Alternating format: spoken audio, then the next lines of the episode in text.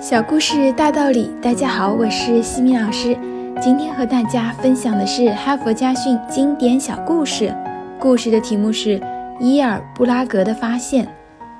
伊尔布拉格是美国历史上第一位荣获普利策新闻奖的黑人记者。他勇敢勤奋，功绩卓越，创造了美国新闻史上的一个奇迹。他在回忆自己童年经历时说。我们家很穷，父母都靠卖苦力为生。那时，我父亲是一名水手，他每年都要往返于大西洋各个港口之间。我一直认为，像我们这样地位卑微的黑人是不可能有什么出息的，也许一生只会像父亲所工作的船只一样漂泊不定。伊尔布拉格九岁那年，父亲带他去参观梵高的故居。在那张著名的吱嘎作响的小木床和那双龟裂的皮鞋面前，布拉格好奇地问父亲：“梵高不是世界上著名的大画家吗？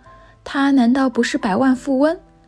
父亲回答他说：“梵高的确是世界著名的画家，同时他也是一个和我们一样的穷人，而且是一个连妻子都娶不上的穷人。”又过了一年。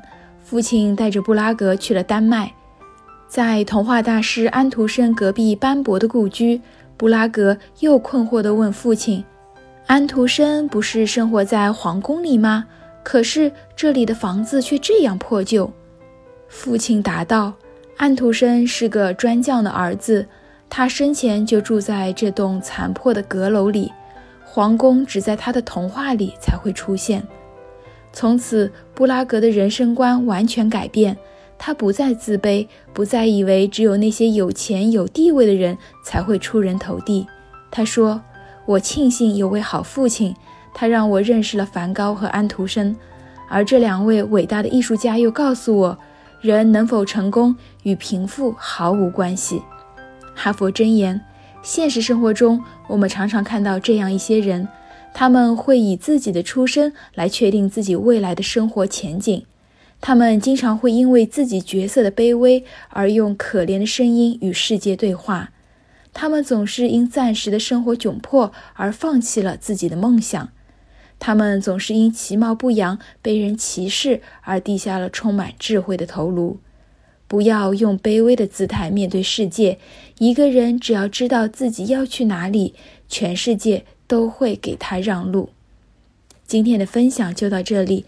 如果你喜欢这个小故事，欢迎在评论区给到反馈意见。在节目的最后，西米老师要给大家送福利了。关注我们的公众号“西米课堂”，后台回复“绘本”就可以免费领取海量高清绘本故事读物。绘本故事每周都会持续更新哦，快来领取吧！感恩您的聆听，我们下次见。